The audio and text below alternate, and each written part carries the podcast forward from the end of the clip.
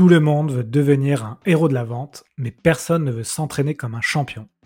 Si tu écoutes ce podcast, tu fais déjà partie des 10% des meilleurs vendeurs. Mais j'ai encore quelques secrets qui pourraient te permettre d'aller au-delà de tes espérances. Tu veux les connaître J'ai un bon deal pour toi. Va sur le site leshéroesdelavente.com, télécharge le playbook de vente, c'est le recueil de tous mes meilleurs conseils que j'obtiens dans le podcast. Fonce les découvrir et tu auras les fondamentaux pour progresser à vitesse grand V et rejoindre le cercle très fermé des héros de la vente. J'ai rajouté un conseil à la fin du playbook, en bonus, qui est pour moi le secret ultime que tous les vendeurs voudraient connaître. Bonjour à tous, bienvenue sur un nouvel épisode Les Héros de la Vente. Aujourd'hui, j'ai le plaisir d'accueillir Ruben Tayeb. Ruben, salut. Salut Alexandre, merci beaucoup pour l'invitation. Salut tout le monde. Ben, merci à toi, Ruben. Euh, on a eu un petit empêchement vendredi dernier, donc euh, c'est la magie d'Internet, c'est qu'on peut facilement décaler euh, ce genre de ce genre d'interview. Donc Ruben, je vais te demander de te présenter. Alors, j'ai invité Kevin Dufresne, on en parlait en off il y a pas longtemps, et je lui ai posé une question un peu différente pour se présenter. Il n'a pas trop aimé, donc tu vas me dire si toi tu l'aimes bien cette question. Est-ce que tu peux dire aux auditeurs pourquoi c'est intéressant de te connaître? Et après me dire si cette question elle est compliquée à, pour toi ou ça. non, mais tu sais, je pense que c'est difficile de mixer humilité et pourquoi il faudrait me connaître. mais, c'est intéressant parce qu'en fait, euh, ça reprend un peu, euh, tu vois, sur la création de contenu. Moi, je suis allé interviewer 96 euh, créateurs de contenu qui sont les plus, les plus vus, les plus lus sur LinkedIn. Et je leur ai demandé, tu vois, concrètement, qu'est-ce qui faisait qu'ils étaient plus lus. Et il y, a un élément qui est hyper important et, je pense que c'est le, le, pourquoi on suit des gens. c'est leur vision, c'est un peu leur mission, tu vois, qui se donne sur LinkedIn. C'est qu'est-ce qui les différencie les uns des autres. Euh, et, moi, je me suis dit, euh, j'ai envie de mettre un filtre un peu pour tous mes contenus et, tout ce que j'ai envie de dire, c'est euh, inspirer une nouvelle génération de créateurs de contenu sur LinkedIn. Alors aujourd'hui sur LinkedIn, peut-être demain sur d'autres réseaux sociaux, tu vois. mais pourquoi on, pourrait me suivre? C'est juste pour prendre des inspirations de comment on pourrait communiquer, qu'est-ce qu'on pourrait faire, qu'est-ce qu'on pourrait dire tu vois, je publie euh, tous les jours. Euh, alors sur LinkedIn, peut-être demain sur d'autres réseaux sociaux, mais c'est principalement pour ça. Et puis, euh, franchement, j'ai pas fait d'études. Tu vois, je suis un peu le, format, on va dire, un peu rêvé, tu sais, du mec qui a pas fait d'études, qui, gagne un peu d'argent, qui a quelques abonnés. Alors, je suis pas la définition même de la réussite, euh, loin, loin, loin, loin de là. Euh, mais en tout cas, euh, j'essaye de montrer le plus possible, que ce soit à travers mes histoires ou les histoires des personnes que je mets en avant, bah, que tout est possible, peu importe quoi. Ouais, très bien. Alors, ben, justement, tu as, spoilé le sujet du jour. On va parler de LinkedIn. Alors, c'est marrant. la première question qui m'est venue, c'est en fait, tu as 50 000 followers sur LinkedIn. Et, 49 940. Ouais, t'es modeste. Et euh, c'est vrai que en fait, à la fin de mes épisodes, je demande aux invités de qui qui qui qui veux-tu inviter sur le podcast? Et on m'a cité ton nom. Et moi, en fait, euh, je t'avais jamais vu euh, passer dans mon feed LinkedIn, alors que j'y suis tous les jours et je suis beaucoup de, d'entrepreneurs. Et je te l'ai dit. Hein. Et en fait, du coup, première question, j'ai l'impression, bah, comme sur beaucoup d'autres réseaux, tu es dans des bulles un peu cognitives et, et parfois, tu as des, as des personnes sur LinkedIn qui ont énormément d'abonnés et tu les vois pas forcément passer. Pourtant, tu es issu du milieu startup que je suis aussi beaucoup. Euh, tu as été passé par The Family et, pourtant, ben, je suis passé à côté de toi. Alors, comment tu, comment tu expliques ça? Alors, il y a plein d'explications. La première, c'est euh, ça fait combien de temps que tu es actif vraiment sur LinkedIn? Euh, Je dirais, je suis actif sur LinkedIn depuis peut-être allez, deux ans. Deux ans. Quotidiennement? Non, pas quotidiennement. Quotidiennement, je le suis depuis, euh, depuis un mois. ok, donc déjà, euh, moi, il faut savoir que j'ai repris les créations de contenu en août et qu'avant ça, je créais plus de contenu pour une simple euh, bonne raison, c'est que j'ai monté une boîte qui s'appelait Le Cocon, on est monté jusqu'à 6 salariés, en fait, au bout d'un moment... T'as plus le temps. T'as pas le temps, quoi. Et c'est tout le sujet de mes clients, tu vois. Aujourd'hui, je rédige des publications pour eux en fait, la, raison principale qui fait qu'aujourd'hui je travaille pour eux, c'est principalement qu'ils n'ont pas le temps. Euh, donc ça, ça c'est le premier point. Deuxième point, c'est, euh, tu sais quel secteur tu as renseigné sur ton profil? Écoute, euh, sans doute la formation, parce que j'étais pas mal de temps dans la formation, peut-être le sport aussi, puisque j'étais dans le sport, mais c'est vrai que j'ai pas trop regardé tout ça, ces secteurs-là. Ouais. Donc je pense que tu as des bulles de contenu qui font que bah, tu ne vois que ou quasiment que les personnes de ton secteur. Et ensuite, il y a, et je pense que ça, il y a ça un peu partout, il y a de plus en plus de personnes qui ont pas mal d'abonnés. En vrai, c'est ça. Donc, je, je, pense que si les personnes qui ont pas mal d'abonnés euh, se mettent tous plus ou moins à créer du contenu. Et comme tu le sais, enfin, je sais pas si tu le sais, mais du coup, pendant la crise, on est passé de 400 millions à plus de 800 millions d'utilisateurs. Donc, on a fait x2. Par contre, en termes de création de contenu, on a fait x15. Donc, concrètement, il y a 7,5 fois plus de contenu aujourd'hui qu'il y a deux ans. Donc déjà, euh, tu es noyé dans la masse parce qu'il y a énormément de contenu. Et LinkedIn ne pousse pas forcément les méga créateurs de contenu. Il les pousse systématiquement parce qu'ils créent beaucoup de contenu et donc forcément, à un moment, tu un creux de contenu qui fait que ça remonte dans ton fil d'actualité. Mais si autour de toi, ton réseau est suffisamment euh, actif et crée du contenu systématiquement, les influenceurs de 50 000 abonnés, tu les vois quasiment plus. Euh, et ensuite, bah voilà, hein, faut, pas mentir. Moi, j'ai repris en août, mais avant ça, je créais plus de contenu euh, parce que j'avais juste pas le temps et j'étais concentré sur mon business vs mon LinkedIn. Ce qui était plus ou moins une erreur que que j'ai faite parce que LinkedIn, ça reste en fait quelque chose qui est huge et qui t'apporte trop de bénéfices. Bah, on va en parler, euh, c'est le sujet du jour, hein, c'est comment vendre euh, grâce à LinkedIn. Donc, euh, ça va me permettre, cette deuxième question, ça va, me, ça va, te permettre de te présenter encore plus. C'est pourquoi tu voulais nous parler de ce sujet aujourd'hui, Ruben? Alors, très bonne question. en fait, LinkedIn, pour moi, ça a tellement changé ma vie et c'est débile de dire ça. Je sais, je suis dans un, tu vois, je, je, je veux pas m'apparenter ou je veux pas être cloisonné dans un délire de euh, ce mec est un coach ou il fait du développement personnel ou euh, sa vie a changé à cause d'un réseau social. Mais qu'est-ce que c'est? Mais la vérité, c'est qu'elle a complètement genre, changé et, et, pour une raison très simple. Euh, c'est qu'en fait, j'étais commercial dans une agence de référencement naturel juste avant d'aller sur LinkedIn. Et qu'en l'espace de trois ans, mais en fait, j'ai changé complètement de vie, tu vois et, notamment au niveau des revenus, en fait. C'est juste LinkedIn m'a apporté tellement en termes de revenus que mon niveau de vie a changé. Je suis beaucoup plus tranquille, je peux me payer des choses que je ne pouvais pas me payer avant, et notamment euh, de la tranquillité euh, et du temps pour les autres. J'ai découvert d'autres personnes qui sont juste incroyables. Quand je vais dans des événements professionnels, bah, du coup, on, voit plus ou moins qui je suis, ce qui me permet de débloquer des portes, type euh, France Digital Days, d'avoir le pass VIP, le Big Tour de AVP d'avoir le pass VIP, euh, la Founders Night de pouvoir parler. Enfin, en fait, ça m'a débloqué tellement de choses, que ce soit aussi au niveau de moi-même, tu vois. je pense qu'on sous-estime un peu la communication en tant que dirigeant, et j'en ai parlé beaucoup avec des dirigeants, et dernièrement avec des grands dirigeants, hein, des mecs qui devant toi te disent j'ai acheté des bureaux à 25 millions d'euros, tu vois. Enfin, euh, qui fait ça? Il y en a quasiment pas. Ou alors des personnes euh, qui sont hyper jeunes et qui ont euh, déjà plus de 200 salariés, qui font 100 millions d'euros à l'année, tu vois, et qui ont, si tu veux, des étapes où peu de personnes y arrivent.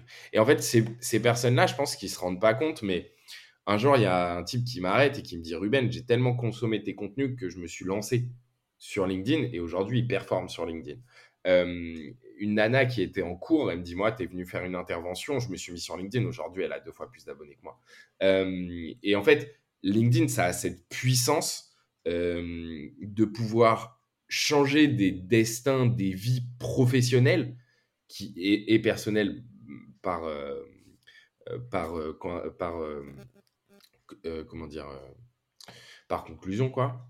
Que, que, je pense que c'est important d'en parler c'est important de, d'éduquer les personnes sur ces sujets parce que c'est tout neuf, euh, ça a moins de 5 ans. Honnêtement, il y a 5 ans, il n'y avait quasiment pas euh, de personnes qui vraiment mettaient un coup de projecteur. Le plus grand influenceur LinkedIn, euh, en termes de création de contenu, vraiment, il crée du contenu. Il a 400 000 abonnés. Sur Instagram, il a 272 millions.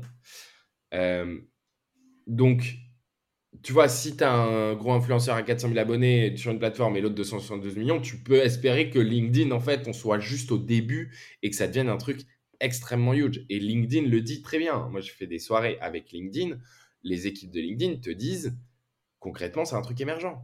La création de contenu, on essaye de le cadrer, mais on ne sait pas du tout ce qui se passe. On n'a aucune idée. C'est, on, on fait des choses, on voit des choses. On est issu également d'autres plateformes, mais ils sont allés recruter, tu vois, des, des, créateurs managers euh, issus d'autres plateformes. Mais le vrai pourquoi, c'est parce que, en fait, LinkedIn, ça a changé ma life. Euh, juste, j'aimerais en parler, tu vois. D'accord. Alors, on a eu une petite coupure là de connexion, mais bon, tout a été repris, donc c'est pas. Super pas de souci. Et euh, fais, attention, des fois ton micro euh, accroche, donc je pense que as, tu dois, tu dois, bouger. tu dois bouger, tu vas pouvoir rester figé. Mais non, mais je te, je te le dirai si jamais ça. Ok, ça marche. Ça accroche. Écoute, euh, bah, écoute, merci Ruben. Tu nous as parlé rapidement des créateurs, des managers créateurs de LinkedIn. Est-ce que tu peux nous expliquer ce que ce que c'est dans ton dans ta bio? Tu tu expliques que tu es devenu le premier LinkedIn Managed Creator. Est-ce que tu peux nous expliquer euh, en quoi ça consiste euh, euh, Je ne savais pas il y a deux semaines, tu vois, que tu avais des managers de créateurs de contenu sur LinkedIn? Alors, LinkedIn Creator, pour, te la faire longue, en gros, LinkedIn, tu sais, c'est pas une seule entreprise. Il y a beaucoup d'équipes qui travaillent chez LinkedIn. Tu as la partie journalistique, c'est toutes les news que tu vois en haut à droite, et, dans laquelle a été créée une équipe qui s'appelle LinkedIn Creator Manager. Ensuite, tu as euh, la partie, tout ce qui est brand et communication, qui est une, une partie vraiment euh, à part, euh, une autre équipe encore. Et après, tu as trois autres équipes tu as LinkedIn Marketing Solutions qui s'occupe de la publicité, LinkedIn Sales Solutions qui s'occupe de l'abonnement premium Sales Navigator et tout ce qui en découle, LinkedIn Recruiter Solutions qui s'occupe de toute la partie recrutement, euh, dashboard de recrutement, outils de recrutement, etc. Et ensuite, tu as euh, LinkedIn Learning Solutions qui sont euh, toute la partie apprentissage. C'est une ancienne plateforme qui s'appelait Lida qui a été rachetée et transformée en LinkedIn Learning. Donc, tu vois, tu as en gros six gros pôles de, de, management qui sont complètement séparés les uns des autres. Hein. C'est des équipes différentes. Enfin, elles sont liées que par les managers et ça s'arrête là. Et en gros, euh, la LinkedIn, euh, du coup, euh, Journalist Team, a créé une branche qui s'appelle les Creator Manager qui sont là pour cadrer et encadrer les créateurs de contenu sur LinkedIn parce que c'est quelque chose qui est émergent. Euh, et donc, euh, ce programme a été créé pour euh, déployer et se rapprocher au mieux des créateurs de contenu sur LinkedIn. Ils nous permettent notamment d'avoir accès à des fonctionnalités en avant-première. typiquement, il y a eu le LinkedIn Live Audio. Donc moi, en janvier, j'avais déjà accès. Et j'avais contacté en fait un type aux US, puisque je suis à peu près 4000 personnes des US, que ce soit des ingénieurs, des VP product, des, personnes dans le produit, des personnes dans la partie ingénierie, la partie marketing, brand et journalistes, que ce soit aux US d'ailleurs ou dans le monde. J'ai ajouté énormément de personnes sur LinkedIn qui travaillent chez LinkedIn pour suivre l'actualité, tu vois, et avoir les news un peu en avant-première. Et du coup, quand ils ont lancé le fonds aux États-Unis qui s'appelait le Creator Manager Programme, euh, doté de 25 millions de dollars. Je me suis dit, mais un jour, ça va arriver en France, forcément, tu vois. Euh, et donc, j'ai commencé à ajouter les personnes. Et j'ai vu que un jour, j'ai eu une alerte, puisque je m'étais mis une alerte sur les nouveaux, les, nouveaux recrutements, qu'à Dublin, il y avait un type qui a été recruté qui s'appelait Daniel Markovitz. Et donc, je suis allé contacter cette personne en disant bah, quand est-ce que ça arrive en France? J'ai vu que tu avais été recruté pour l'Europe.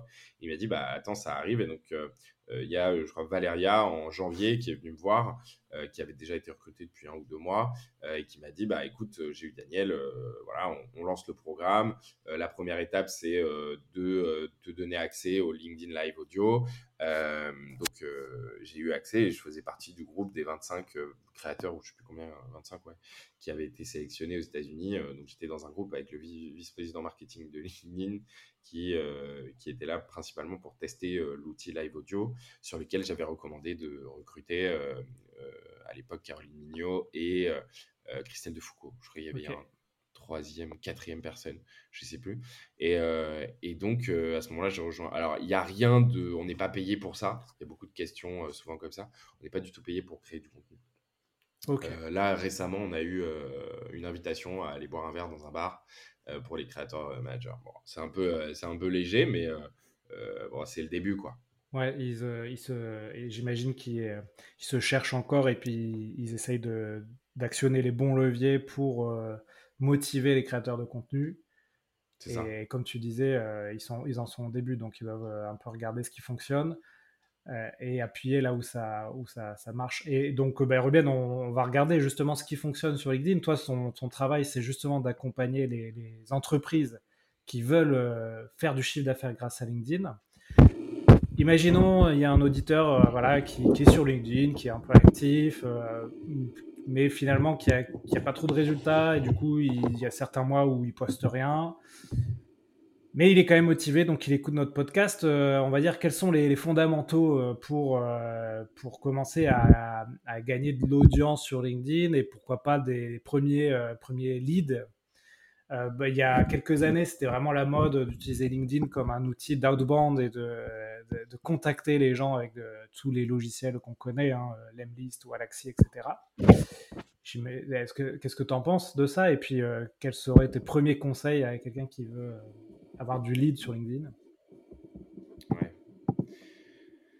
Alors, moi, j'ai passé quand même plus de trois ans à comprendre l'algorithme euh, à faire des tests. Euh, et honnêtement, euh, j'ai jamais réussi. c'est un peu comme un rêve que tu fais et, quand tu te réveilles, tu t'en souviens très bien. Et quand tu vas en parler, hop, il file et, c'est déjà trop tard. Bah, L'algorithme de LinkedIn, c'est un peu pareil. En fait, dès qu'on a compris comment il fonctionne, bah, il change. Donc, en plus de ça, on ne dit pas l'algorithme, on dit les algorithmes. donc, il y a quelques règles à respecter sur la partie publication. Et après, il y a quelques règles à respecter sur la partie euh, business, automatisation par exemple. Les règles à respecter, c'est qu'il faut publier tôt le matin. Euh, pour, la raison euh, simple, c'est qu'il y a des personnes qui se connectent que à 8 heures du mat et se connectent plus de la journée. Donc, si tu veux toucher 100% des personnes qui se connectent dans ton réseau, il faut mieux publier le matin. Après, ça ne veut pas forcément dire que c'est le meilleur horaire. parce que bah, y a aussi plus de concurrence et plus de personnes qui publient le matin. Euh, il y a aussi des, petites euh, actions du type il ne faut pas supprimer sa publication euh, pour la republier parce qu'on a fait une erreur ou qu'on n'a pas mis le, bon, la bonne image. Il ne faut pas l'éditer non plus. Donc il faut, vraiment relire sa publication avant de la publier. Il ne faut pas mentionner trop de personnes, sinon en fait l'algorithme il, déclasse automatiquement la, la publication. C'est pareil pour les citations dans les images. Les citations dans les images, c'est-à-dire Ah oui, quand tu tags quelqu'un dans les images, c'est ouais, c'est les tags. Ouais. Ok. Les hashtags, c'est pareil, ça sert à rien de se prendre la tête sur des hashtags. Euh, mieux vaut ne pas en mettre ou en mettre 3, 5 max, quoi. Enfin, mais ça sert à pas grand-chose. Il faut éviter les gros mots, parce que les gros mots, ça te déclasse automatiquement. Euh, chiant, tu vois, relou, bordel, des choses comme ça, ça te casse instantanément. Euh, faut pas utiliser de, de groupes d'engagement un peu automatisés comme Lempod, Podawa ou des choses comme ça, parce que pareil, ça déclasse. Euh, et surtout, il faut soigner euh, au maximum euh, son approche. Ça, c'est à peu près les règles, tu vois, un peu classiques de publication. Alors, pareil, il faut faire des publications natives et pas les repartager. Mais même en respectant toutes ces règles, on atteint généralement 5% des performances d'une publication. Tout le reste, ça repose sur une seule, un seul paramètre, c'est la qualité du contenu.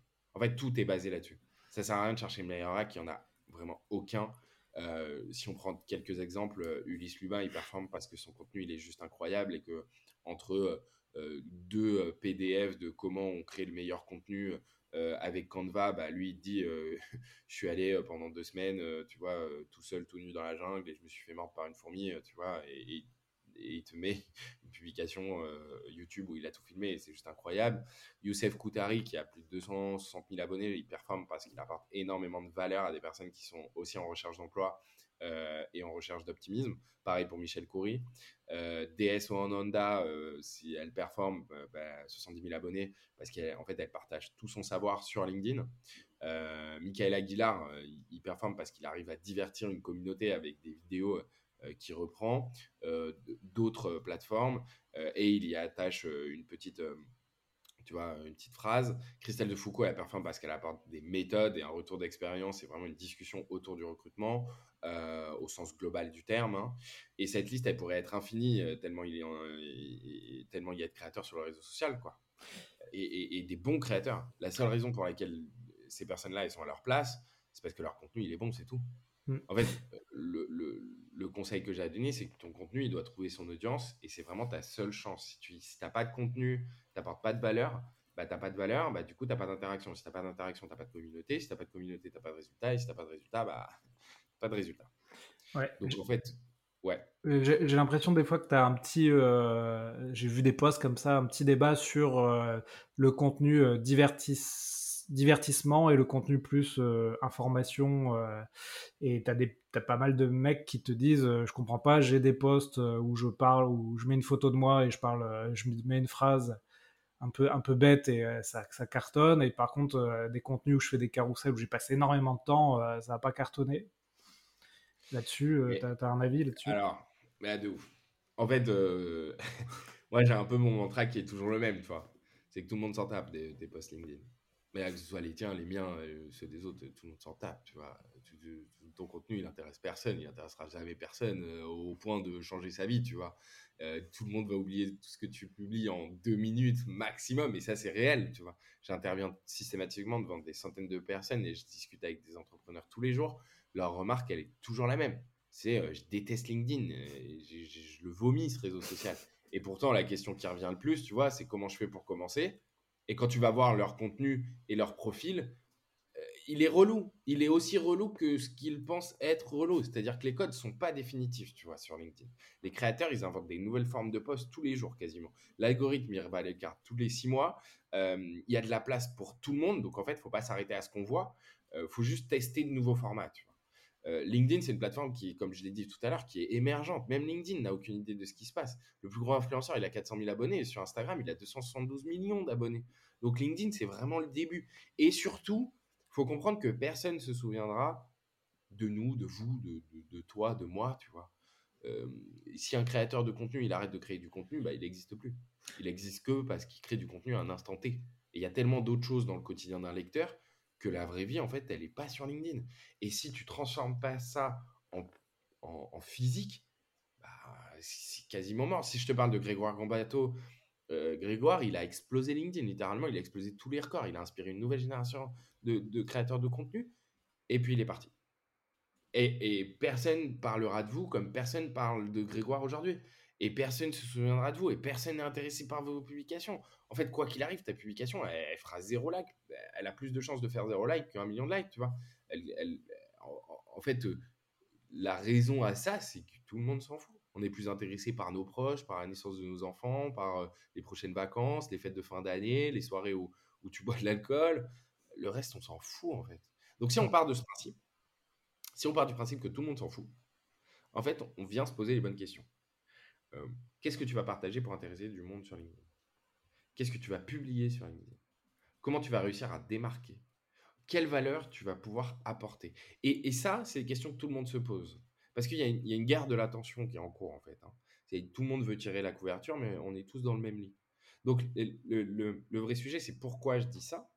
Eh ben, C'est pour aider à publier sur LinkedIn. Donc, les conseils que je donne, généralement, c'est de ne pas publier pour les autres. C'est de publier pour soi-même, et surtout d'appuyer sur le bouton publier en se posant la seule question qu'est-ce que moi j'aimerais voir sur LinkedIn? En se posant cette question, je sais que je vais attirer les personnes qui sont comme moi, qui ont envie de voir du contenu qui est différenciant. Et ensuite, bah, il y a quelques règles quand même. Euh, je les ai citées un peu plus haut, c'est la partie algorithmique.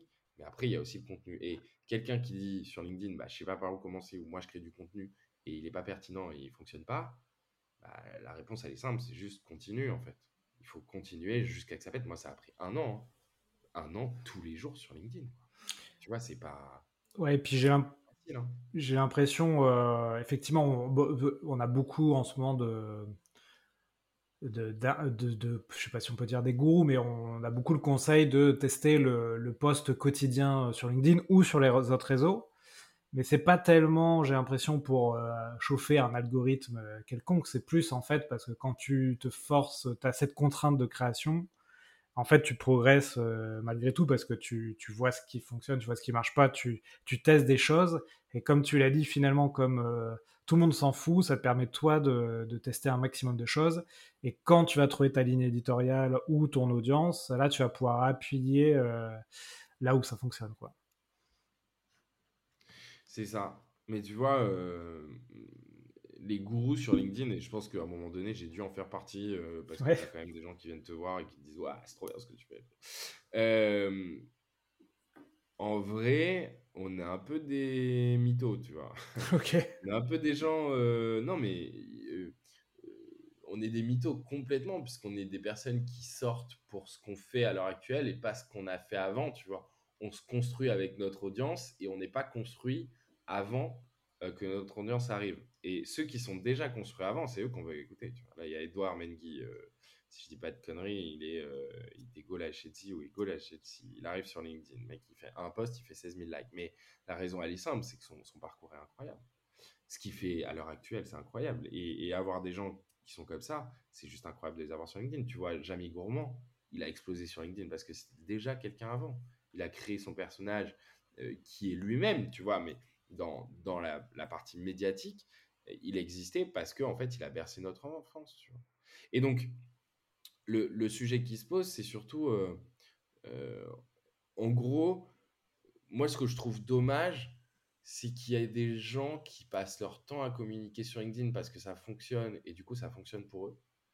Mais on n'a pas réellement quelque chose à dire parce qu'on n'a pas construit des choses et là, tu vois, je prends par exemple Thibault Louis, avant qu'il arrive sur LinkedIn. Bon, bah, ce qui était incroyable, c'est qu'il avait fait concrètement du, des échecs, tu vois.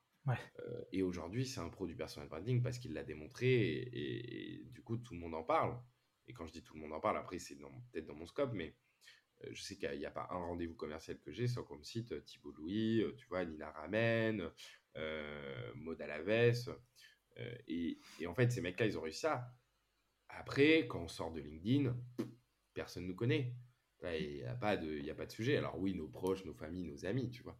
Mais si physiquement, on ne se rend pas dans des, endroits, il n'y a pas... Et du coup, moi, en, dehors, j'ai rencontré des mecs, et j'en parle beaucoup sur LinkedIn, qui sont bien plus incroyables que nous quatre, quoi. Mais, mais qui ont fait des choses, as même, tu vois, euh, Harold Parizeau, c'est un mec, euh, il, a, je sais pas, une centaine de boîtes qui payent plus de 9000 euros l'année, tu vois il est solo et il invite les plus grands patrons à un événement de networking, tu vois, euh, et les anciens présidents et les présidents. Enfin, faut se rendre compte de ça. Tu, on parle pas d'un mec qui a réussi à, driver une communauté de 50 000 personnes sur LinkedIn, mais c'est un mec, tu parles une heure avec lui.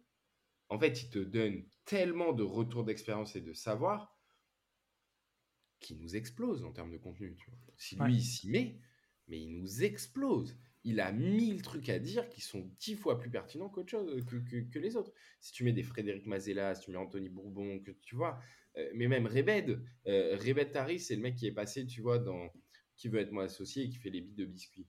Et lui, je l'ai rencontré, c'est un fou furieux. Mais le mec réussira de gré ou de force. Parce que c'est un, il y croit profondément, tu vois, il est habité par ça. Youssef Koutari, il n'a pas 260 000 abonnés parce que parce qu'il fait des pancartes c'est parce qu'il est profondément altruiste, ce mec-là, en fait.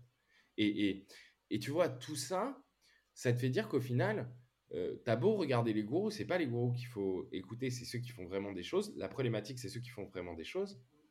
Ils communiquent pas assez sur LinkedIn. Ils, ils ont le pouvoir d'inspirer des gens, ils le font pas. En fait, as un phénomène euh, qui est assez intéressant à regarder, c'est qu'aujourd'hui, euh, ceux qui sont effectivement assez médiatiques sur LinkedIn, c'est souvent des solopreneurs, tu les as cités. D'ailleurs, il y a un phénomène solopreneur où tu as l'impression qu'il y a deux ans, tout le monde parlait de, des startups et aujourd'hui, tout le monde parle du soloprenariat. Et en fait, j'ai l'impression, un peu comme tu le disais euh, au début, c'est que finalement, quand tu as une boîte, tu parles de, peut-être, tu as parlé d'entrepreneur, tu dois gérer des salariés, etc. Euh, poster sur LinkedIn, euh, à moins que tu délègues la chose, et c'est peut-être là où tu peux, des boîtes comme la tienne peuvent intervenir mais euh, ça demande du temps, c'est chronophage et peut-être que les solopreneurs en fait euh, ils sont là parce que c'est leur euh, c'est là où ils trouvent leurs clients. Exactement parce qu'on a le temps surtout aussi. Et ils ont le temps. On n'a pas un, besoin de chiffre d'affaires global plus que ça. C'est-à-dire que si tu fais 100 000 euros à l'année, 200 000 euros ou 300 000 euros à l'année, si tu veux LinkedIn ça te suffit. Mais quand tu fais 10 millions déjà et que tu dois donner à manger, LinkedIn te suffit pas et LinkedIn te suffira jamais. Après, pour quelqu'un qui doit démarrer sur LinkedIn, c'est quand même assez compliqué parce qu'on est un peu noyé par le contenu. Alors, qu'est-ce qui va faire que c'est différenciant et qu'est-ce qui va faire que, euh, tu vois, euh, ta photo de vacances, elle marche mieux que ta photo euh, d'expertise? C'est que les gens, concrètement, ils ont envie de, de, t'écouter parce que tu as enfoncé des portes. Et d'ailleurs, la plupart des business que j'ai accompagnés, tu vois, quasiment plus de 300 entrepreneurs en l'espace de deux ans quand j'avais l'agence, beaucoup moins aujourd'hui, mais c'est voulu honnêtement, euh, une vente se fait principalement euh, euh, grâce à la personne et, pas grâce au produit, tu vois. Un besoin de, de, je sais pas, ça peut être n'importe quoi, tu vois, mais de lead gen, t'as 1000 agences. Enfin, s'il y a tellement de gens, tu vois, qu'est-ce qui va faire la différence entre toi et un autre? Bah, c'est toi. En fait, c'est l'histoire que tu as racontée. Et il y a un effet qui s'appelle l'effet parasocial qui est absolument incroyable. Euh, l'effet parasocial, c'est quoi? C'est un concrètement, c'est un effet qui date euh, à peu près euh, des années 50. tu vois, c'est né avec bah, un peu les stars, tu vois, les, les personnes qui sont vues dans des journaux, les personnes qui sont vues à la télé. en, fait, c'est un peu tout ça.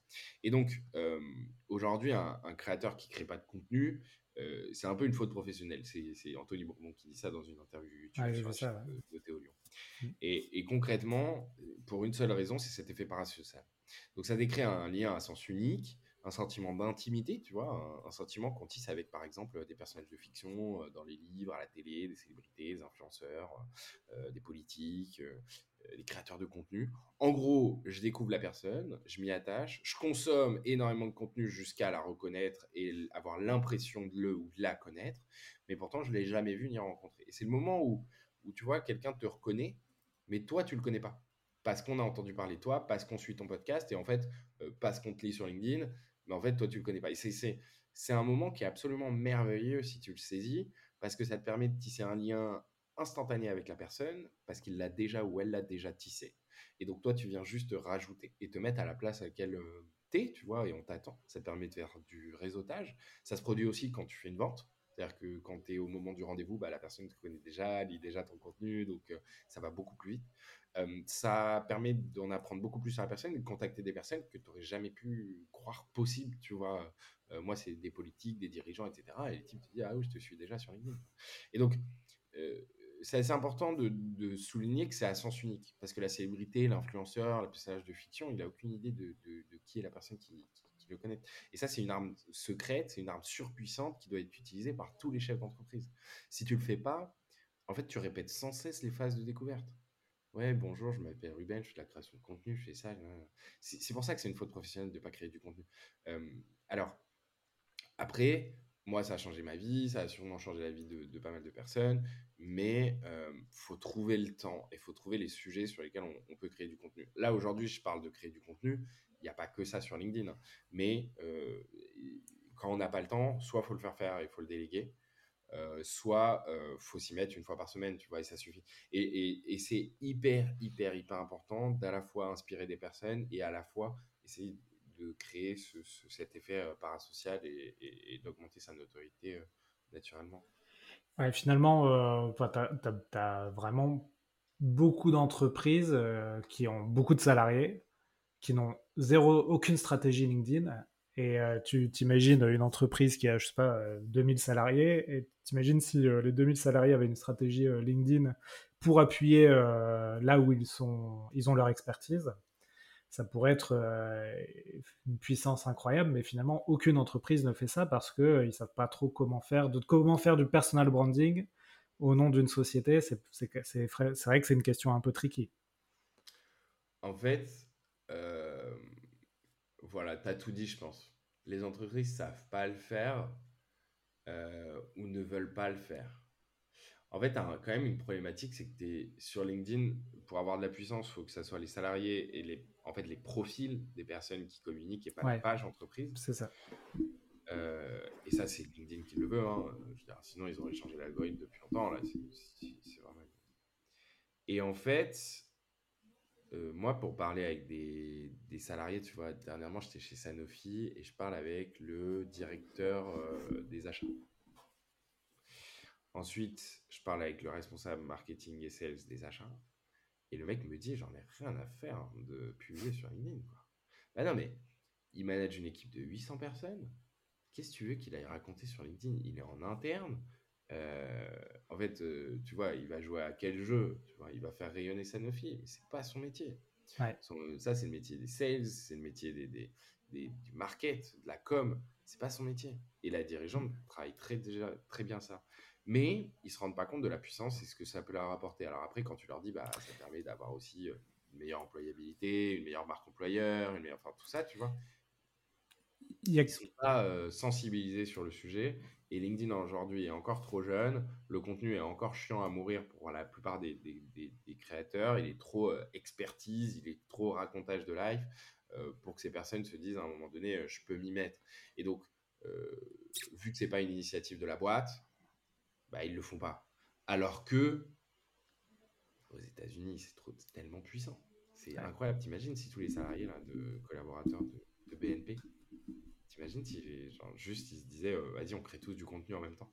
Ils inondent LinkedIn. Et ils l'inondent. Alors, faut, faut aussi être conscient que c'est pas facile à maîtriser. du coup, tu as des dizaines, centaines, milliers de personnes dont il faut maîtriser le contenu. Donc, tu as intérêt à avoir une machine de contenu et de gestionnaire de contenu en interne. Euh, et surtout, tu peux pas forcer les gens à le faire. Donc, s'ils trouvent pas d'intérêt et qu'ils veulent pas le faire, ouais. c'est ça qui est compliqué. Mais c'est vrai que quand, quand, tu es salarié, que tu n'as pas d'indication de, ta société sur est-ce que je peux poster sur LinkedIn, euh, quel contenu je peux poster, finalement, tu n'oses pas trop parce que tu te dis euh, je, vais, je vais avoir un retour de bâton.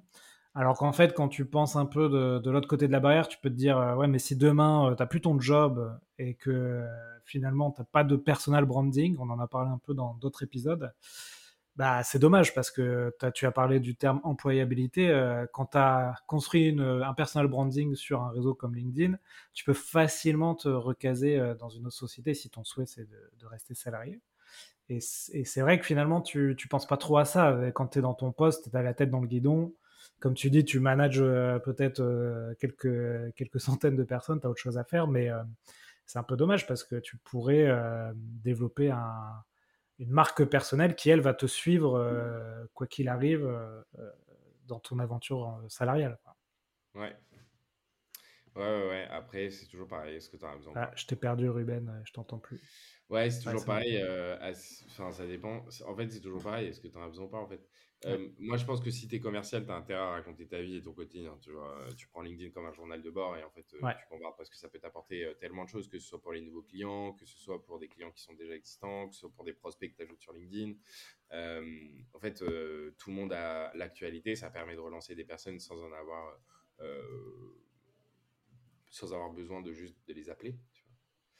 Donc, c'est assez puissant, LinkedIn. Et puis, ça apporte énormément de choses. En fait, je crois que les gens ne se rendent pas compte alors tu dis euh, quand tu es commercial, euh, utilise LinkedIn comme un journal de bord, donc ça c'est une bonne stratégie. On, est dans un podcast qui s'appelle l'héros de la vente, donc euh, tu as sans doute des commerciaux qui vont dire ah, pas bête. Est-ce que tu as d'autres stratégies comme ça, des petits tips à, donner pour des gens qui n'ont pas trop d'idées sur ok comment j'utilise LinkedIn dans mon quotidien? Ouais, ça coûte 10 000 euros. En fait, je pense que la première des choses à faire, c'est d'être OK avec soi-même. Euh, première des choses à faire, c'est qui je suis, qu'est-ce que je fais, pour combien de temps, à qui je vais m'adresser, comment je vais me lancer, qu'est-ce que je vais raconter. Euh, et ça, comment ça se passe C'est très simple, ça passe par le profil. On vient écrire une histoire et on l'écrit vraiment, texto, de qui on est, qu'est-ce qu'on a fait avant, et on assume en fait son parcours, et on assume ses études et ses expériences de bénévolat, et on met vraiment tout ce qui nous définit euh, professionnellement, on, met toutes les choses qui peuvent venir servir euh, quelqu'un qui voudrait en savoir un peu plus sur nous. Donc ça, c'est la première étape, et on va voir son profil. La deuxième étape, c'est de se dire, OK, mon profil est bien optimisé, il est bien, visuellement, il, est, a, un, il a un look euh, chamé, il a une bonne histoire. maintenant, c'est à moi de, de, communiquer. Et ça, on va se dire déjà en termes de fréquence, combien je vais publier par semaine, qu'est-ce que je vais raconter dans mes posts qui doivent être définis par une seule phrase, euh, et on se limite pas. C'est-à-dire qu'on va tous placer un curseur sur ce qu'on est prêt ou pas à partager en termes de euh, création de, contenu et surtout en termes de, euh, dévoilage de la vie privée. Est-ce qu'on va parler de ses enfants? Est-ce qu'on va mettre la photo de ses enfants ou pas Tu vois?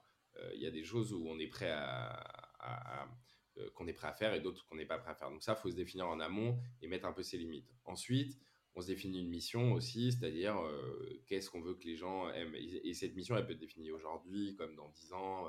tu vois, elle, peut changer si on la définit demain, après, après-demain, comme dans 4 mois. Enfin, elle n'est pas stable, mais en tout cas, il faut toujours un peu un filtre par lequel passent la plupart des contenus faut se mettre donc la récurrence, je l'ai dit, faut mettre son curseur, faut apprendre euh, quelque chose, euh, enfin, faut, faut, se dire aussi j'en ai envie, donc faut que ce soit ludique, il euh, faut vraiment prendre du plaisir. Il faut être prêt à nouer de nouvelles relations avec des personnes qu'on va rencontrer. et, ensuite, on, va commencer à créer du contenu selon les règles algorithmiques que j'ai dit un peu plus tôt. Et on se met à publier. Peu importe ce, que ce qu'ils publient, ce qu'on publie. On commence à publier des choses du genre, bah voilà mon parcours, voilà où j'ai fait mes études, pourquoi j'ai fait mes études, pourquoi j'ai pris mon taf, qu'est-ce que je fais dans mon taf au quotidien. tu vois, on décrit en fait, on décrit des choses de la vie vraiment très basées sur quelque chose de jeu. Et on n'hésite pas à dire jeu. Tu vois, ça, Ruben, euh, c'est quelque, chose, euh, quelque chose qui me pose question sur LinkedIn. Euh, donc, j'ai suivi un live avec, Kevin Dufresne, que tu connais bien, et, et, Jordan aussi, qui est dans Growth Hacking. Et eux expliquaient que tu as différents piliers de contenu dans, sur LinkedIn. Donc, je les, je les ai notés. Tu avais un, le divertissement, deux, l'information, trois, l'inspiration. Donc, c'est un peu ce que tu dis. Il m'est arrivé ça, ensuite j'ai compris ça.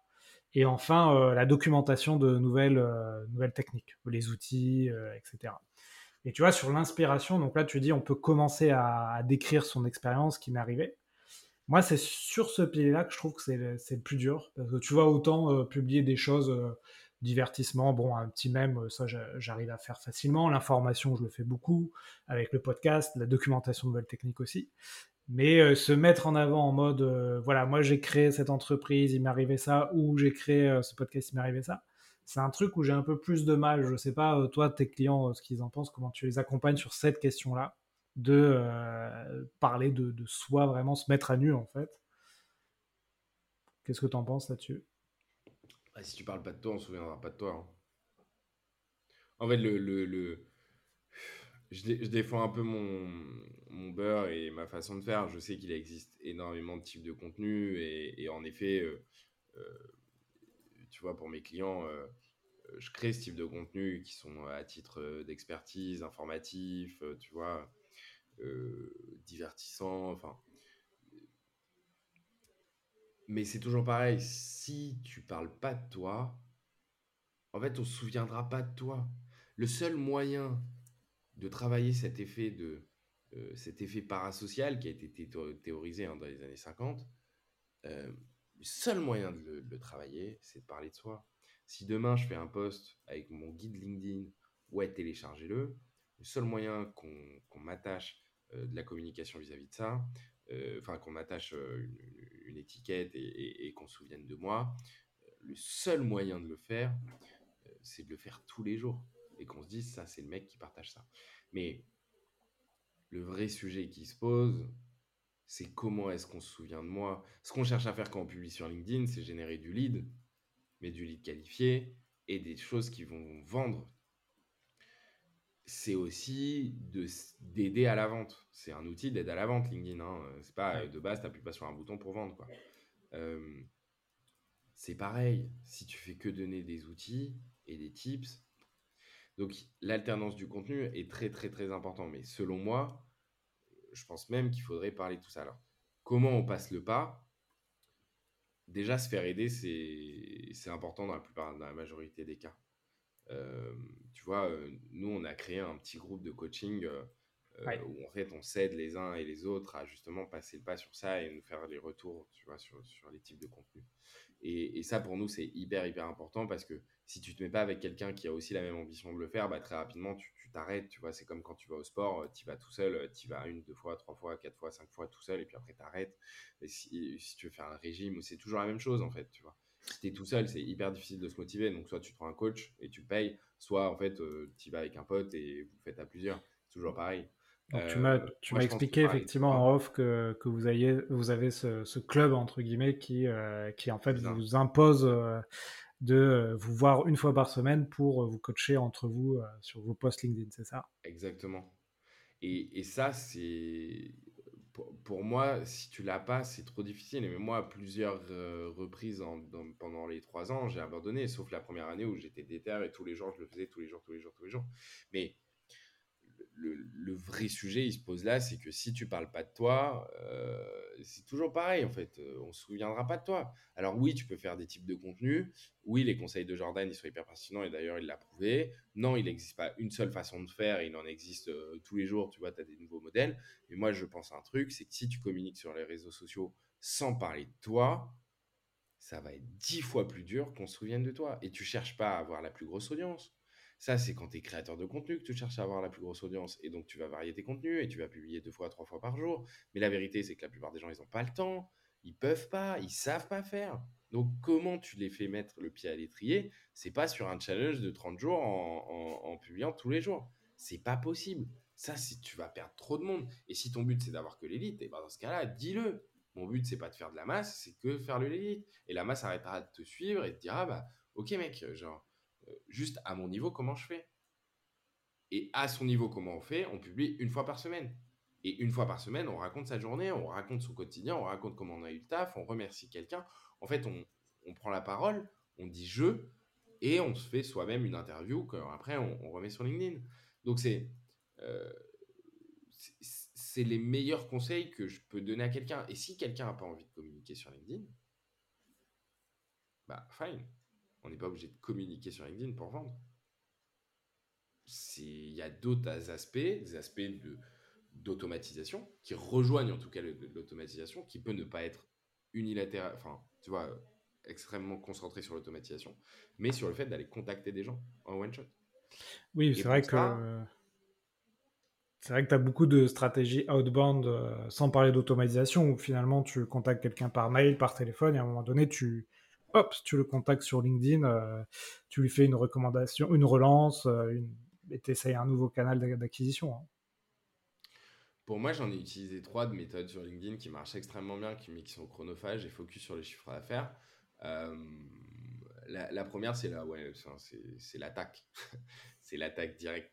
C'est euh, tu contactes directement. La, technique du lion, quoi. C'est tu prends à la gorge. Tu fais Salut Alexandre, je m'appelle Ruben, je fais de la formation LinkedIn. Est-ce que ça t'intéresse? Oui, non. Quand est-ce qu'on peut se parler? Mercredi à 16h, c'est bon pour toi? Pour l'interrogation. Tu et ça t'automatise ça chez tout le monde, toutes tes cibles, et t'espères que ça tombe. Et honnêtement, ça marche très très bien aussi. Hein. Si les gens continuent à le faire, c'est que ça fonctionne. La deuxième, qui est un peu plus longue, c'est là où tu vas nouer une relation. Salut Alexandre, j'ai vu que tu avais un podcast, euh, je serais chaud d'en parler avec toi. Moi aussi j'ai un podcast, est-ce que tu veux Tu vois, tu as une raison de contacter quelqu'un et tu vas nouer une relation qui va euh, être complètement out de euh, ta vente. Et au moment où la personne s'y attend le moins, euh, tu vas pouvoir lui présenter tes services s'il en a besoin. C'est un peu une technique serpentard plutôt que griffondeur.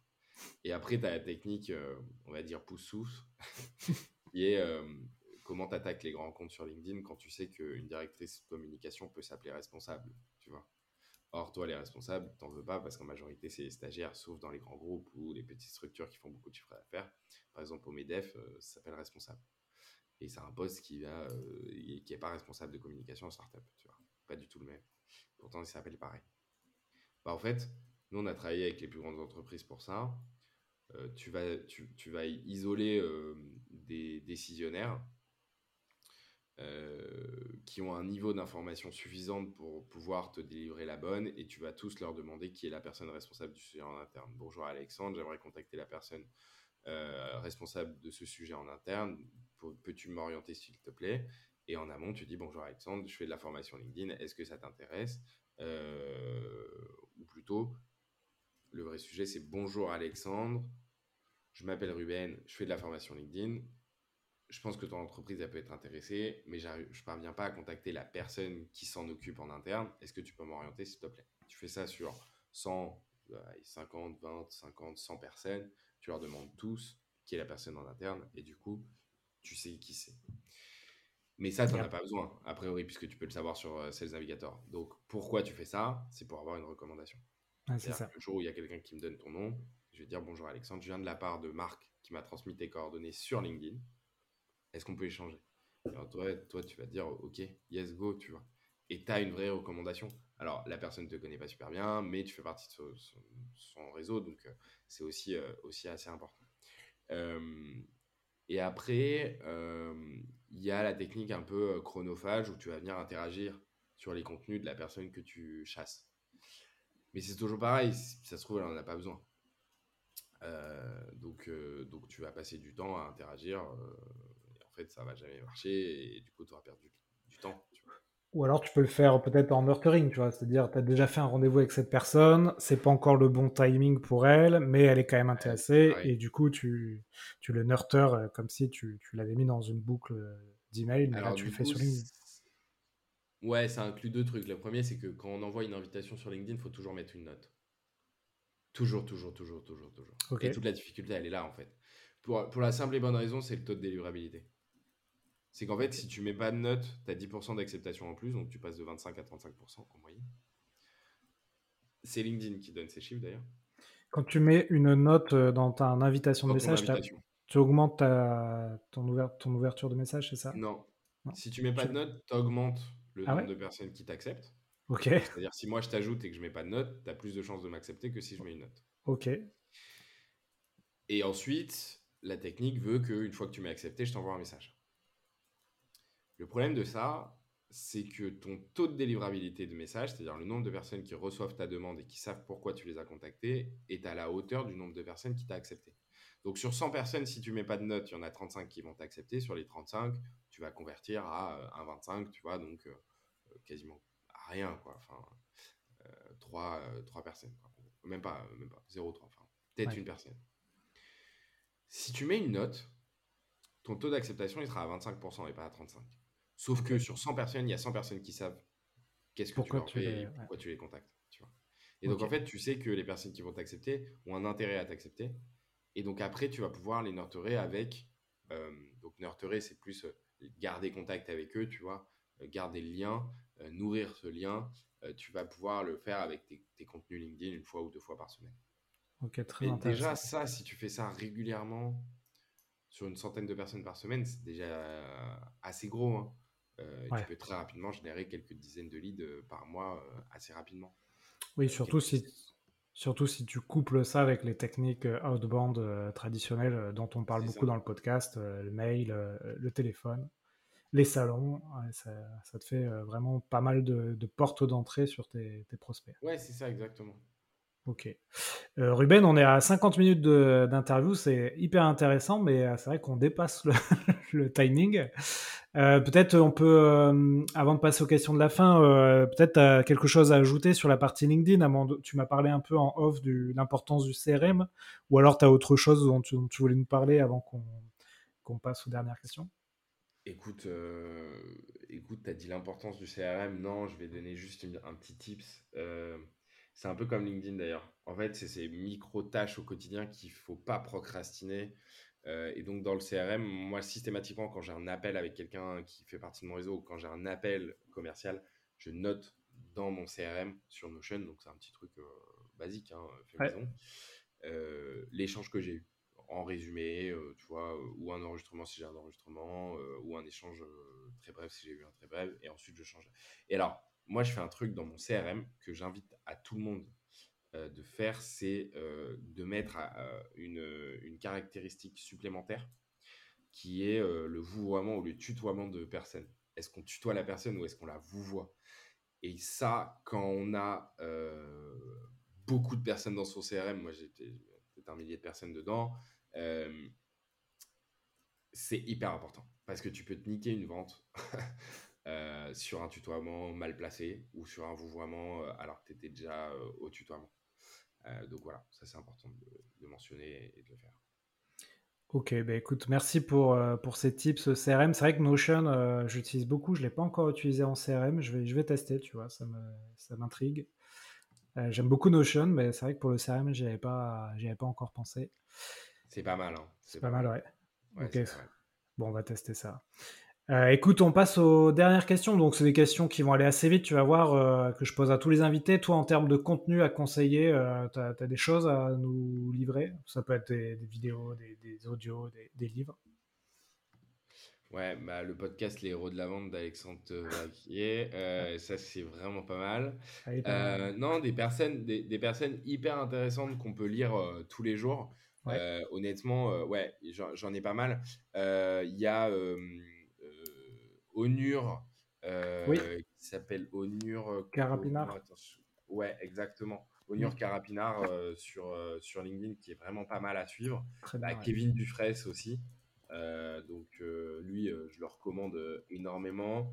Il y a Geoffrey Dulac, qui partage vraiment pas mal d'informations aussi au sujet de la vente. Il y a Charles Denis, qui est deux fois champion du monde de boxe, qui communique énormément sur ces sujets. Il y a Ricardo Fernandez, euh, qui communique pas mal sur le no-code, qui, est, voilà, qui, est assez smart. Enfin, systématiquement, ces, ces news sont vraiment smart. Cléolia, alors C-L-E-O-L-I-A Buto, B-U-T-E-A-U. Euh, qui sont qui est vraiment euh, qui est vraiment pertinente aussi euh, en termes de tu vois elle fait du copywriting elle fait des choses pas mal à ce niveau-là. Il y a y a qui d'autre? Il y a Jordan Chenevier Truchet. Lui j'adore son contenu ouais j'adore vraiment son contenu qui était un ex germinal d'ailleurs et il y a le CEO de MyBizDev Maxime Paris. Oui qui est passé dans le podcast aussi ouais. ouais bah lui tu vois typiquement donc voilà donc Kevin Dufresne euh, Geoffrey Dulac, euh, Onur euh, Carapinard, Charles Denis, ah, Ricardo Fernandez, Cléolia, Buto, Jordan Chenevier Truchet, Maxime Paris. Il y en a un dernier, il s'appelle Julien Voinzon. Alors, lui, honnêtement, il est beaucoup plus sur Instagram, mais là, il se met sur LinkedIn à mort. lui, il a une équipe, une, formation de closer. Euh, donc, tu vois, euh, vraiment euh, comment on forme à, à, choper des deals et à closer des deals. Et lui, c'est lui vraiment, c'est un monstre sur ces sujets. Donc, tu vois, ces petites personnes à suivre, honnêtement, si, on les suit tous les jours, enfin, il y a vraiment beaucoup, beaucoup, beaucoup, beaucoup de, de choses à, à, apprendre de toutes ces personnes-là. je suis en train de réfléchir et puis, ouais, et puis ça, c'est déjà pas mal. Ouais, c'est déjà pas mal. Ouais. Écoute, euh, j'en connais euh, quelques-uns qui sont d'ailleurs passés dans le podcast, mais il y en a certains que je connais pas. Donc, euh, ouais, bah tu verras, c'est des petits, franchement, c'est des petits créateurs en plus. C'est pas forcément des, tu vois, beaucoup d'abonnés, mais des personnes qui ont beaucoup de choses à dire et qui communiquent surtout. Donc, du coup, ils ont des choses à, dire. Ok, très bien. Tu as parlé de Notion tout à l'heure. Est-ce que tu as d'autres outils comme ça qui te permettent d'être efficace au quotidien? Euh, écoute, euh, moi j'ai pris, euh, j'ai pris pas mal d'outils en vrai. Ouais, j'imagine. Déjà, Gmail. Euh, faut arrêter les mails sur OVH ou les trucs comme ça pour prendre Gmail. Hein. G Suite, la suite Google. ok, les outils sont pas ouf, mais c'est incroyable. ensuite, j'ai pour mon site internet, j'ai Webflow. Pour ma communication, j'utilise Perfect Post aussi pour LinkedIn. Notion. j'utilise Ringover pour mes calls aussi, qui sont c'est incroyable ouais. Copicol, euh, c'est charmé, enfin, Casper pour trouver les numéros de téléphone. Dashlane pour les mots de passe et autres, ça, aide énormément. Euh, tu veux un peu automatiser euh, ta prise de contact. EvaBoot si tu veux extraire un maximum d'informations euh, pertinentes avec numéro de téléphone et mail. Il y a un outil qui s'appelle Incognito, I-N-C-O-G-N-I-T-O, qui permet d'activer ou de désactiver automatiquement euh, très rapidement euh, euh, la visibilité ou pas tes profils sur ton profil. Il y a aussi Casper, j'en ai parlé. Tu as un language tool, language tool, moi que j'aime beaucoup, qui sont, qui est en fait un, outil un peu de, tu vois, correction d'orthographe, ah syntaxe, etc., qui est pas mal. Il y a aussi Merciap qui le fait très bien. Euh, il y a Agora Pulse, pour euh, prévoir ses postes, qui est vraiment euh, de tous les outils que j'ai testé le meilleur. Il y a un outil qui s'appelle LinkedInFinder.com. LinkedInFinder.com, c'est Visum qui l'a développé. c'est pour trouver en fait les profils LinkedIn de tes contacts grâce à leur email. Et ça, c'est huge. C'est assez huge, en vrai, c'est assez stylé. Euh, et qu'est-ce qu'il y a d'autre euh, Qu'est-ce qu'il y a d'autre euh, bah, C'est déjà pas mal. Pas mal, ouais. pas mal, tu nous as donné une bonne. pas pour la création de contenu, of course. Ok. D'habitude, les invités m'en donnent un ou deux. Là, tu m'en as donné une bonne dizaine, c'est bien. très bien. Bah, écoute, merci Ruben. Il nous reste, il nous reste deux questions. si... Est-ce que tu as une compétence que tu n'as pas, que tu aimerais avoir? Et la dernière question, euh, est-ce que tu as quelqu'un invité sur ce podcast euh, en particulier? De ouf. Alors, j'ai quelqu'un invité sur ce podcast et une compétence particulière que j'aimerais avoir. Euh, écoute, la première qui me vient en tête, c'est le montage vidéo parce que. Parce que et, je pense que je l'aurai. Hein, j'ai déjà fait plus ou moins, mais le montage vidéo, ouais, c'est quelque chose. je pense que c'est la compétence la plus cotée du monde aujourd'hui. Si tu sais faire du montage vidéo, tu as du travail, mais en deux secondes. Tout le monde veut monter ses vidéos. Non, mais c'est incroyable. On, on se rend pas compte. Hein. Et, et, je parle pas de genre savoir faire des photos ou savoir faire. Non, non, je parle vraiment juste de monter des vidéos. Tu vois. Euh, ça. Et tu sais, euh, euh, je me posais la question, moi, de me faire former par un monteur vidéo que je connais bien parce que je commence à faire des vidéos aussi. Et en fait, j'ai testé CapCut, qui est l'application de montage, qui a été fait par le créateur de TikTok. Et en fait, c'est hyper simple. C'est ah ouais? ah ouais, c'est incroyable. J'ai regardé un tuto YouTube de 5 minutes et je savais faire un montage vidéo. Bon, pas encore comme les pros, mais, mais, mais je me débrouillais assez, assez rapidement. Alors que je pensais que ça allait me prendre, tu vois, deux jours de formation entier pour savoir faire ça, mais non. Donc tu peux tester ça, tu prends un, petit tuto CapCut facile, montage facile et, c'est parti. Bah, bah, bah. en vrai, je savais pas que c'était le fondateur de TikTok qui l'avait fait. Ouais, enfin le fondateur ou les, les créateurs de TikTok, ah je sais pas, j'imagine qu'ils sont plusieurs, mais oui, c'est une boîte de TikTok, CapCut. Eh bah, ok. Mm. Putain, c'est génial. Bah ouais, bah, de toute façon, tu le vois sur TikTok. Hein. Tu vois principalement sur TikTok qui sont. Mais ouais, bah tu vois, le, le ça là, honnêtement, honnêtement, montage vidéo, c'est. Laisse tomber, c'est le futur. C'est ça. Surtout si tu te spécialises en format court à la ah TikTok, alors là. Ah ouais, ouais. C'est le turfu. Donc, ouais, et, dernière question, voilà, est-ce que tu as, as quelqu'un invité en tête? Ouais, de ouf. Écoute, euh, je vais faire la passe au bro. Euh, mais il faut vraiment que je la fasse et euh, j'espère que tous les autres m'excuseront de ça. Mais le premier là en tête maintenant, c'est Julien Voinzon, qui est. tu l'as jamais eu dans le podcast? Non. c'est un mec qui a bossé pour David Laroche ah oui, des années, tu vois, qui était closer là-bas. c'est un monstre du closing. Euh, et lui, il a ah un mantra et il a un truc qu'il dit tout le temps, c'est que euh, la vente, c'est de l'amour. Et il a putain de raison, la vente, c'est grave de l'amour, tu vois. Et, et, du coup, ouais, ce mec-là, c'est plus gentil et plus compétent, euh, je connais pas. Écoute, je vois très bien, je viens d'aller voir, effectivement, je vois très bien qui c'est parce qu'effectivement, il est aussi sur TikTok et je le vois pas mal. Ouais, exactement. Et je lui ai fait un commentaire sur une de ses vidéos et il m'a parlé du podcast, effectivement. Donc, donc on a déjà pris contact sans se connaître. Donc bah, écoute, je, lui proposerai de, passer. En plus, effectivement, il est vraiment sur les sujets vente euh, pure, donc euh, ça tombe bien. Bah, écoute, euh, Ruben, on, a, on a dépassé l'heure, donc on va pouvoir laisser les gens aller bosser. donc merci encore pour, pour toutes tes tips sur LinkedIn. ça donne pas mal d'idées pour s'y mettre et, et, ou continuer pour ceux qui continuent. Et euh, si on veut te joindre, parce qu'on a, on a besoin de quelqu'un pour euh, s'y mettre, euh, on, te on te rejoint sur LinkedIn, j'imagine? LinkedIn directement. Mon mail, c'est ruben lecocon comme un cocon.co. mon numéro de téléphone, c'est 07 60 06 93 57. voilà, on peut m'appeler, on peut m'envoyer un message, on peut venir en bas de chez moi s'ils veulent. je suis dispo. Ok, tu peux pas faire plus dispo que ça. Écoute, merci Ruben, à très bientôt. Et puis, euh, faites de belles ventes à tous. Salut Ruben. merci beaucoup. Salut. Ciao. Voilà, j'espère que l'épisode vous a plu. Si vous voulez continuer à approfondir ces sujets, retrouvez sur le site l'héros-de-la-vente.com l'ensemble des podcasts et également la newsletter Les Chroniques de la Vente. Donc deux fois par mois, je vous envoie toute la veille que je fais sur les nouvelles techniques de vente, les nouveaux outils, et je fais également un portrait d'un entrepreneur qui a craqué le système pour exposer ses ventes. Donc on se retrouve sur cette newsletter ou sur LinkedIn pour continuer à échanger sur ces sujets passionnants. Et n'oubliez pas de noter 5 sur 5, le podcast ça m'aide énormément. Belle vente à tous